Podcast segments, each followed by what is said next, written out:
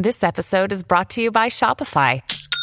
Forget the frustration of picking commerce platforms when you switch your business to Shopify, the global commerce platform that supercharges your selling wherever you sell. With Shopify, you'll harness the same intuitive features, trusted apps, and powerful analytics used by the world's leading brands. Sign up today for your $1 per month trial period at shopify.com slash tech, all lowercase. That's shopify.com slash tech.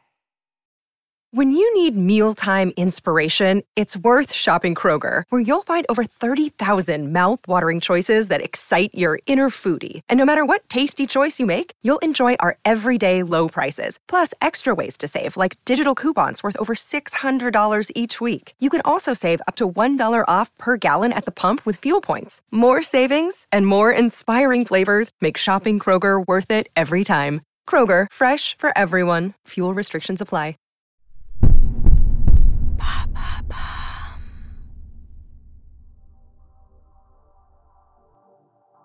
Salut, moi c'est Alice Vacher et dans l'empreinte, j'essaie de comprendre comment les marques s'engagent et agissent concrètement dans la transformation positive de notre société. Mon objectif est simple, décortiquer et mettre en lumière les initiatives sociales et environnementales des entreprises pour vous inspirer et vous éclairer sur ces sujets. Allez, c'est parti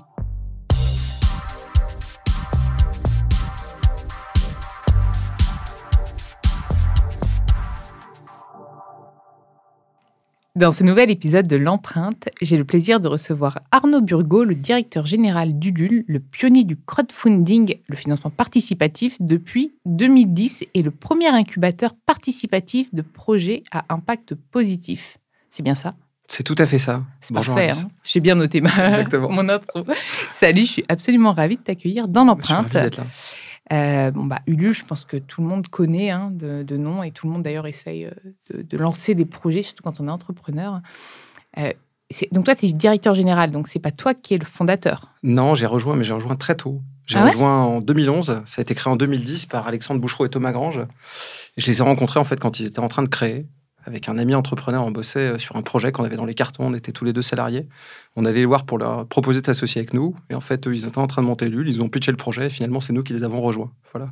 et puis t'es pas dit merde, j'aurais dû fonder le truc dès le début. Non, alors la première fois, moi je Désolé pour le ça. J'ai fait, j'ai fait de l'audit avant, donc j'ai un profil plutôt gestionnaire d'entreprise, financier d'entreprise, etc.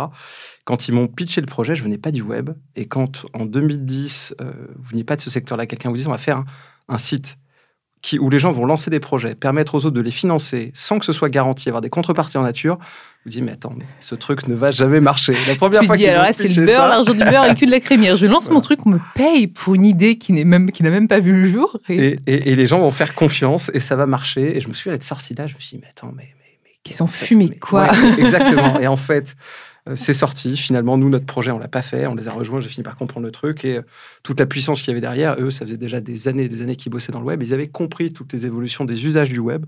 ils voyaient que ça allait marcher. Pour eux, c'était une évidence. Et en fait, ils avaient attendu les réseaux sociaux pour le faire. Et là, c'était sorti. Ça existe depuis deux ans. Donc, c'était le bon moment. Est-ce que tu as en tête, genre, une start-up qui est née d'Ulule et qui a explosé, enfin, qui a explosé dans le bon sens du terme. Hein, euh, Alors, c'est. Euh, quand on pense start-up, souvent on pense projets digitaux. Ulule, ça fonctionne très bien, surtout pour des projets qui sont physiques. Moi, les entreprises, si on pense entreprise, euh, je suis plus fier qu'Ulule les ait aidés à se lancer.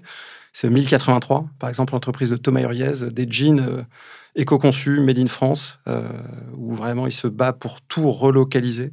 C'est né d'Ulule, 1083 Je pensais que beaucoup plus vieux que en ça, 2013 pour euh, faire sa première gamme de jeans et de baskets.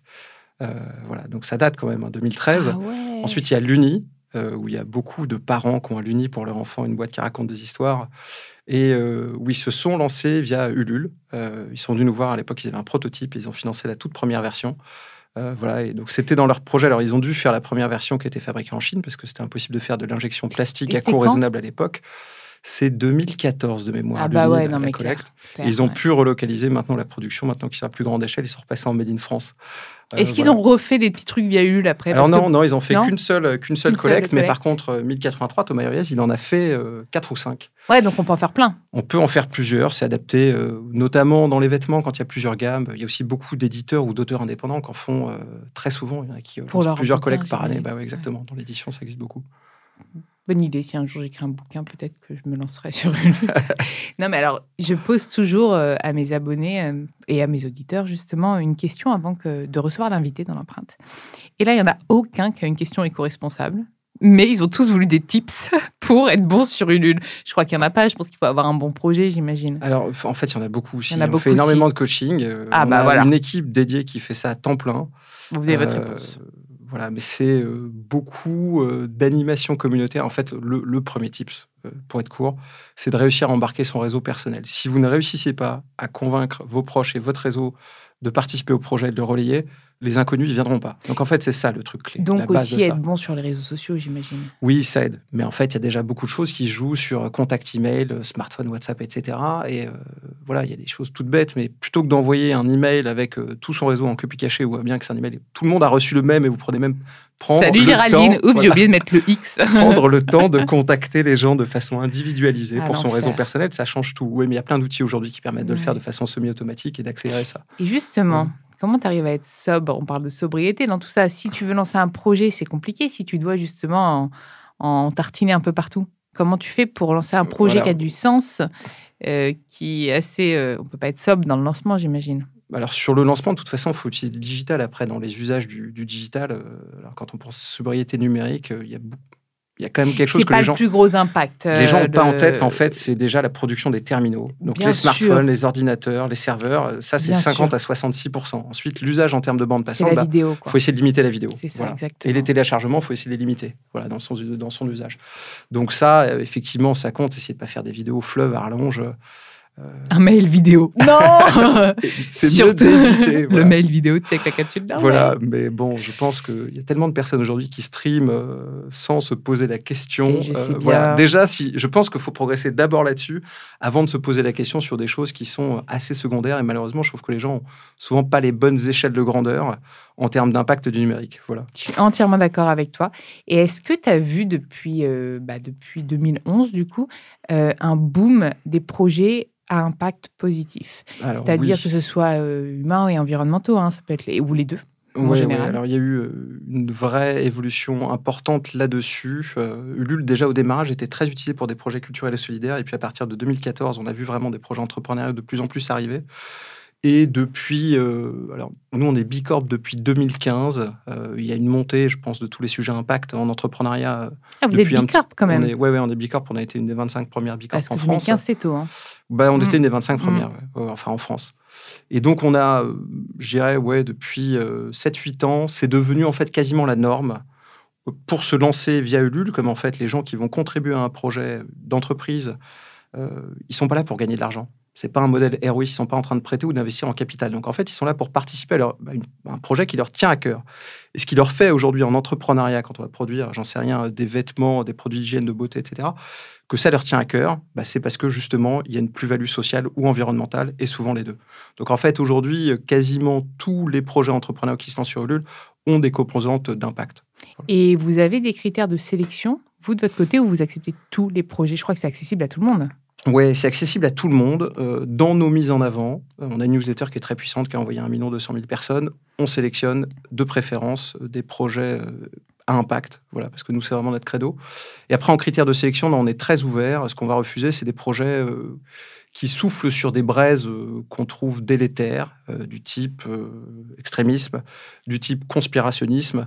Tu as parfois des projets fous comme ça Oui, oui, on en a. Je sais pas si ça devrait des exemples, j'aimerais tellement savoir. Non, non, mais bien sûr, on refuse beaucoup de choses là-dessus. Chasse massive en, je sais pas quoi, en Ardennes. oui, oui, bah, projet d'ouverture. des projets, alors c'est sur des sujets qui sont complexes, mais nous, on essaye de refuser des projets qui sont contraires à notre mission. Et notre mission, c'est de donner des ailes aux projets qui euh, vont promouvoir la créativité et la durabilité. Voilà. Donc, quand on a des projets qui euh, vont en sens, qui sont complètement en sens inverse de ça, euh, on les refuse. Tu as eu des ouvertures de sectes de ça Non, mais on a eu des projets. On a, oui, il y a des projets assimilés sectaires ou signalés à la Mivilude de, de, ce type de mouvance-là qu'on a refusé sur l'UL. Bien ah. sûr. Ah ouais. c'est fou. Et donc, tu me disais que euh, euh, tu sélectionnes dans cette newsletter des projets que tu vas mettre en avant. Vous sélectionnez, vous êtes une équipe, j'imagine. Est-ce que tu as des critères ou pas, pas du tout C'est genre euh, à l'instinct, au flair? Alors, on met en avant en newsletter des projets qui ont une capacité à intéresser un public assez large. D'accord. parce que là, on va chercher à toucher le troisième cercle. Donc, on n'est plus sur le réseau personnel du porteur de projet. Et donc, pour que ça puisse intéresser un public large, il faut qu'ils aient déjà fonctionné par leurs propres moyens. Donc, on aimerait bien pouvoir, nous, décider du fond qu'un projet va fonctionner parce qu'on le met en newsletter. C'est pas comme ça que ça marche. Il faut qu'il ait déjà réussi par son propre réseau. Et nous, quand on le met en newsletter, on va pouvoir l'amplifier, lui donner une visibilité additionnelle donc ça, c'est le premier critère. C'est hyper important quand même, parce que ça veut dire que tous ceux qui démarrent et qui n'ont personne et qui n'ont pas du tout amplifié via leur réseau, bah, ça ne peut pas fonctionner euh, ni chez nous, euh, C'est exponentiel en fait. Ouais, exactement. Mais ça, en fait, c'est ce que j'appelle l'effet restaurant. Euh, si on envoie des gens sur une page web où il y a personne, c'est comme, comme un restaurant vide, vous n'avez pas envie d'y aller. Si vous arrivez sur une page web et qu'il n'y a aucun élément de réassurance, vous n'avez aucune contribution, aucun commentaire, vous dites qu'en fait, bah non, je ne vais pas prendre le temps de le lire. Puisqu'il n'a pas réussi auprès de ses amis, sa famille. Donc, qui ça intéresse en réalité mm. voilà, Donc, c'est une question de captation d'attention. Il faut déjà qu'il y ait des marqueurs de confiance. Et nous, on vient renforcer ça, on vient l'amplifier. Si on garde la même euh, métaphore du restaurant, j'imagine qu'un espèce de projet qui a 36 milliards de, de, de, composantes et qu'on comprend pas trop les tenants et aboutissants, comme un menu qui, a 36, qui fait du japonais, du kebab, euh, du sushi, etc. Pareil, j'imagine que vous dites, c'est quoi ce truc-là? On le mettra pas en avant, même s'il y a plein de sens. En fait, ça part un peu dans tous les sens. Oui, alors ça, généralement, on va le gérer en coaching avant la mise en ligne. En fait, ce qu'on explique aux On les réquisitionne, cela Non, mais on leur explique avant. En fait, c'est vrai qu'on est sur le web et sur le web, les gens ne lisent pas, ils parcourent. Donc, soit, en fait, généralement, il faut que le projet, dans ses grandes lignes, soit compréhensible avec le titre et le sous-titre ce qui est extrêmement court. C'est un peu un format euh, Twitter. Comme le digital. Voilà. Si vous n'êtes pas capable de faire à peu près comprendre ce que vous voulez faire avec si peu de mots, les gens de toute façon ne prendront pas la peine de lire la suite. Voilà. Donc ça, c'est partie de ce qu'on. Inscrivez sur Twitter. Bah, c'est un bon exercice, hein. c'est l'exemple qu'on leur donne. Est-ce que vous êtes capable de faire euh, ce, cet exercice-là et de pitcher votre projet sur ce format-là? Et euh, donc là, on parle justement de l'essor des projets à impact. comment Ulule se transforme euh, en ce moment parce qu'il y a quand même pas mal de, nouveautés. Oui, beaucoup, beaucoup de nouveautés, euh, parce qu'on est très connu effectivement sur le financement participatif, qui a été notre premier métier. Euh, et en fait, on a lancé en 2020, on est devenu organisme de formation, et donc on fait des formations parce qu'on s'est dit qu'on a 25 000 propositions de projets chaque année. Il y en a 7 000 qui sont sur la plateforme, et donc il y a beaucoup de gens en fait, qui ne se lancent pas parce qu'ils ne sont pas assez matures. Donc on s'est dit que c'est bien qu'on les aide à maturer, puisqu'on les coach déjà sur le crowdfunding, c'est notre cœur de métier. Et donc on a développé des formations avec euh, deux pans, des formations pour le grand public. Donc on en a une sur créer et lancer son entreprise à impact, une autre sur le marketing digital, une autre sur le crowdfunding. Et ce qui est encore plus nouveau, euh, c'est que maintenant on fait des formations aussi euh, pour les entreprises.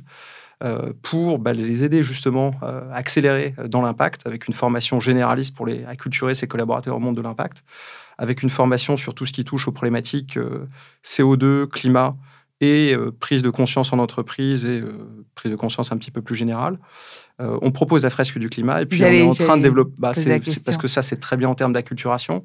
Et on est en train de développer un nouveau format qui vise en fait à être la suite de la fresque, où souvent on trouve que la fresque c'est bien pour faire prendre conscience, mais en entreprise, les gens restent sur leur faim ça met un peu un choc pour ceux qui sont pas bien au courant des sujets. Euh, et ils sont un peu en mode, mais en fait, qu'est-ce que je peux faire? C'est quoi les solutions C'est quoi la suite? Et donc, on bosse sur, alors son nom de code, c'est la fresque soit des solutions d'entreprise, soit de la mise en action de l'entreprise. Et ça vise, pareil, par un système gamifié, avec des cartes, à ce que au sein d'une équipe euh, de différents métiers au sein de l'entreprise, on puisse réfléchir à des actions et comment ça impacte les émissions d'entreprise, voilà, pour que ça devienne très pratique et que sur la forme d'un jeu, ils puissent voir ce qu'on peut faire euh, en interne. C'est génial ce que tu me dis parce que c'est exactement le ressenti qu'ont beaucoup de personnes en sortant de la fresque du climat. Et moi qui ai été, euh, j'ai pas été fresqueuse, mais on m'a fresqué. C'est bizarre de dire ça comme ça, mais bon, bah, les gens vont comprendre. Et eh ben écoute, voilà, j'ai été fresquée euh, par un ami justement, et pourtant je connaissais pas mal déjà. Et ben je suis ressortie de là un peu lourde. On avait mangé de la galette des rois, mais un peu lourde quand même. Euh, et, pas... et je me suis dit, mais en fait, c'est dommage. Parce que là, ça me fait peur. Et je me dis juste qu'on est foutu. Donc, euh, même si tous les jours j'agis, donc ça me pousse à agir, c'est clair, ça te fait prendre conscience. Mais c'est quoi les solutions? Il y a une autre fresque que je te conseille aussi de mettre en place, c'est la fresque de la biodiversité. Oui, alors je ne l'ai pas faite. top. Bah, franchement, fais-la parce qu'elle est, elle est top et je pense que tu vas avoir pas mal de demandes parce que c'est un sujet qui revient énormément dans les entreprises. Petit tips, euh, parce que bah, elles sont toutes, euh, elles investissent, pour en avoir pas mal dans l'empreinte, elles ont toutes un espèce de, de, pendant RSE sur la biodive. Et euh, les, les, collaborateurs, du coup, sont très preneurs, surtout qu'il y en a plein qui font des ruches un peu partout, tu vois. Donc, donc ça c'est cool. Et euh, tu te rends compte que c'est étroitement lié. Et au-delà de ça c'est ouais c'est moi qui suis très euh, sensible ça, ça exacerbe encore plus de sensibilité cette fresque là tu verras fais-la et franchement peut-être intégrer là je trouve que c'est cool enfin, c'est ça marche voilà voilà le petit tips euh, comme ça sous la table. Donc tu me dis que donc ça c'est le c'est le développement. Vous, vous avez déjà. Euh, donc ça c'est l'amont. Donc la formation que ça existe déjà, on se développe surtout sur la partie entreprise qui est un peu plus nouvelle. Et on fait aussi l'aval après Ulule parce qu'il y a beaucoup de projets qui voient le jour, qui sont des projets de produits qui sont justement des produits exemplaires. Et donc on a lancé en partenariat avec Maïf une plateforme qui s'appelle Bien ou Bien, qui est de la distribution de produits sélectionnés sur double critère. J'ai un coup de cœur pour Maïf, je sais. J'ai eu bah, Dominique Mahé dans l'empreinte et je l'adore. C'est une super entreprise. il est parti maintenant, mais euh, c'est une bravo. Enfin, c'est le meilleur partenariat que vous puissiez avoir. Il y a Patagonia aussi comme partenariat pas mal.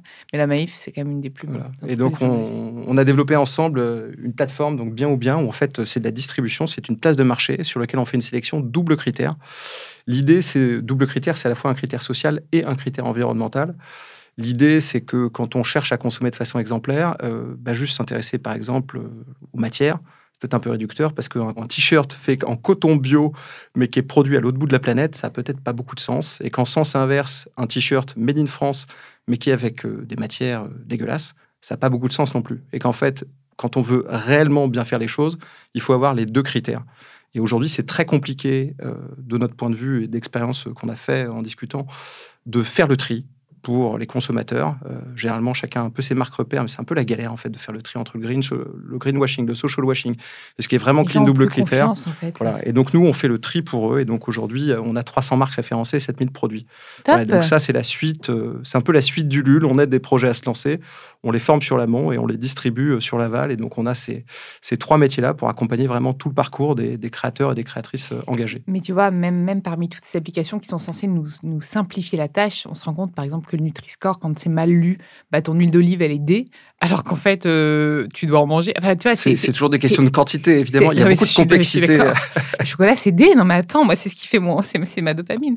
Non, mais en fait, c'est hyper complexe. Et moi, j'ai beaucoup de retours euh, bah, de, de, mes communautés, c'est bien de dire mes communautés, enfin bref, d'abonnés, d'auditeurs qui me disent, mais en fait, Alice, il y a trop d'informations. Je comprends plus rien. Donc, euh, un coup, j'ai l'impression de bien faire. Puis après, on me dit que ça, c'est mal. Puis après, il y a une, autre appli qui, qui démonte l'ancienne.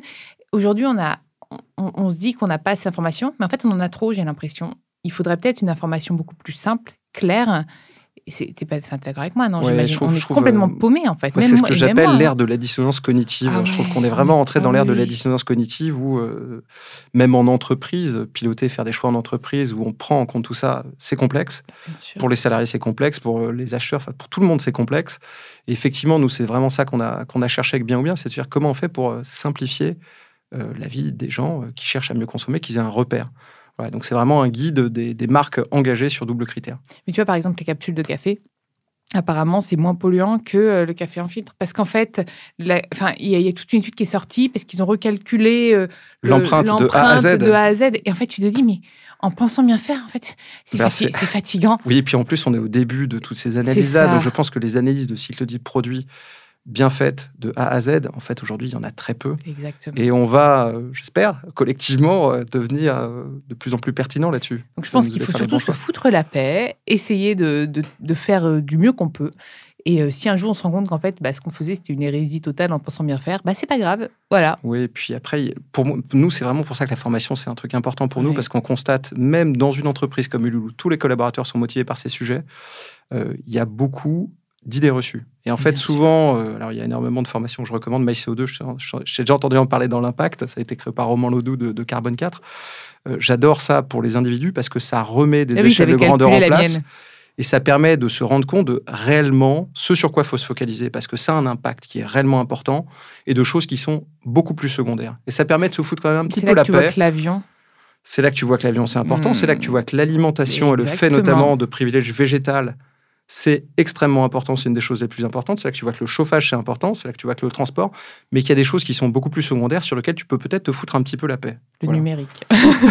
Par exemple, pour revenir au début, renouveler le moins possible vos smartphones. Trier, vos, trier vos mails et surtout trier. Non, mais c'est vrai, si vous pouvez trier vos mails, c'est quand même cool. Mais c'est vrai que si tu peux éviter le steak à midi et que tu tries pas oui, mais il y a des, gens qui se font des nœuds au cerveau en disant qu'il faut qu'ils éliminent leurs archives de mails, alors qu'en fait, ils vont s'acheter un nouveau smartphone tous les 18 mois. C'est une aberration. En fait, il faut d'abord renouveler beaucoup moins Il faudrait limite qu'on non, mais c'est horrible, la puce qui te traque, qui te dit red flag, no way, ne fais pas ça, tu vois, qui te guide. Ça, c'est bien. Non, là, tu, là c'est X empreinte carbone. Il y avait une marque qui m'avait dit ça, qui voulait te mettre, en fait, sous le produit, après le prix, à côté du prix, l'empreinte carbone du produit en question que tu allais acheter. Et Bah, c'était un projet de loi en plus de la Convention citoyenne pour le climat. Je sais. Moi, je trouve ça. Alors, je, ne sais pas, tu vois, pour te dire. C'est comme un peu, tu sais, l'histoire des calories. En fait, je sais pas. Tu as un côté où tu dis, OK, j'ai l'info. Et puis, tu as un autre, tu en, as qui vont tomber dans des espèces d'extrêmes. Euh, je, je, sais, en fait, je sais plus. C'est. Oui, je pense que si l'information n'est pas accompagnée d'une bonne formation à comment l'utiliser intelligemment, euh, c'est compliqué. Il euh, ne faut pas avoir des infos brutes que les gens ne savent pas manier, parce que même des échelles des grandeurs sur ce que représente 10 tonnes et comment est-ce que. Enfin, bon, la plupart des personnes, je pense que c'est déjà cette base-là qu'il faut faire. C'est déjà une mmh. meilleure formation de, de chacun d'entre nous. Est-ce que tu aurais envie d'ajouter des choses dans, notre épisode? Alors, euh, on travaille aussi euh, sur des appels à projets avec des entreprises. Et donc là, c'est euh, des appels à projets souvent qui sont trimestriels. Et en fait, on sélectionne des projets qui correspondent aux valeurs que l'entreprise veut défendre. Donc, on bosse avec beaucoup de grands groupes que je ne vais peut-être pas citer. et donc, on leur sélectionne des projets, ils viennent les cofinancer et leur apporter de la visibilité. Et donc, chaque année, c'est 15 à 20 grands partenaires avec lesquels on travaille. Que vous choisissez, j'imagine, vous les sélectionnez oui, tout à fait. On cherche des entreprises euh, alors qui ont des engagements sincères et qui sont, de notre point de vue, euh, des entreprises qui sont en mouvement. Et en fait, euh, bah, heureusement, il y en a beaucoup. Hein. Enfin, c'est même l'essentiel. Top. et donc, ces entreprises, l'an dernier, ont soutenu 260 projets pour 500 000 euros. Et donc, il y a euh, voilà, pas mal de thématiques avec lesquelles euh, on bosse. Et alors, notamment, voilà, on cherche un partenaire dans le domaine culturel. On a énormément de projets culturels sur Ulule. Donc, un média? Non, pas forcément un média. Il y a beaucoup de... Je pense qu'il y a beaucoup d'entreprises qui peuvent être intéressées par, par ça. Euh, on a déjà pas mal de partenaires, évidemment, sur l'entrepreneuriat impact, sur tout ce qui est éco-responsable, biodiversité, transition transition énergétique. Ah oui, c'est l'objet du partenariat, c'est pas le partenariat. Oui, non, voilà, ça, c'est la thématique, voilà. Et donc, ah bah, ça peut être n'importe qui. Oui, il peut y avoir beaucoup d'acteurs qui se positionnent, euh, mais en tout cas, voilà, donc il y a, on, développe ça et ça a beaucoup de sens pour les créateurs, parce qu'en fait, un porteur de projet, euh, ça permet un peu de changer la façon dont les entreprises s'associent à des et aident des projets à émerger. Assez souvent, les entreprises le font avec euh, des gros programmes où elles vont soutenir peu de projets à l'année pour des gros montants. nous, on trouve que c'est super intéressant de distribuer ça c'est une nouvelle façon de faire euh, du, mécénat, de l'accompagnement de projets et de les doter. Et donc, c'est beaucoup plus de projets pour des plus petits montants et des projets qui sont d'habitude complètement en dehors des radars du sponsoring et du mécénat d'entreprise. Ça permet de leur donner accès à ça, ça permet de créer des relations entre des grands groupes, des grandes entreprises et des beaucoup plus petites structures. Et c'est un énorme coup de projecteur pour ces projets-là, parce qu'évidemment, être soutenu par un partenaire, ça les aide, c'est une dotation, mais c'est aussi une énorme crédibilité. Donc, ça les aide à aller chercher d'autres partenaires, ça les aide à être financés. Voilà, donc ça, euh, c'est une de nos activités à part entière, sur lequel on est toujours ravi d'avoir des nouveaux partenaires qui nous rejoignent. Mais écoute, merci beaucoup. Merci pour toutes ces infos. J'étais ravie de t'accueillir dans l'empreinte. J'espère que tu vas trouver ce partenaire euh, sur le milieu culturel. Tu vois ça Oui. Culturel à impact, ce serait même carrément génial. merci beaucoup, Alice. Merci et merci à vous d'avoir écouté cet épisode. Vous pouvez retrouver l'ensemble des épisodes sur toutes les plateformes de podcast. N'hésitez pas à liker, partager, mais aussi commenter le podcast. Un grand merci pour tous vos retours d'ailleurs. Nous les lisons avec intérêt et ils nous sont très utiles pour continuer à nous améliorer. À très vite dans l'empreinte.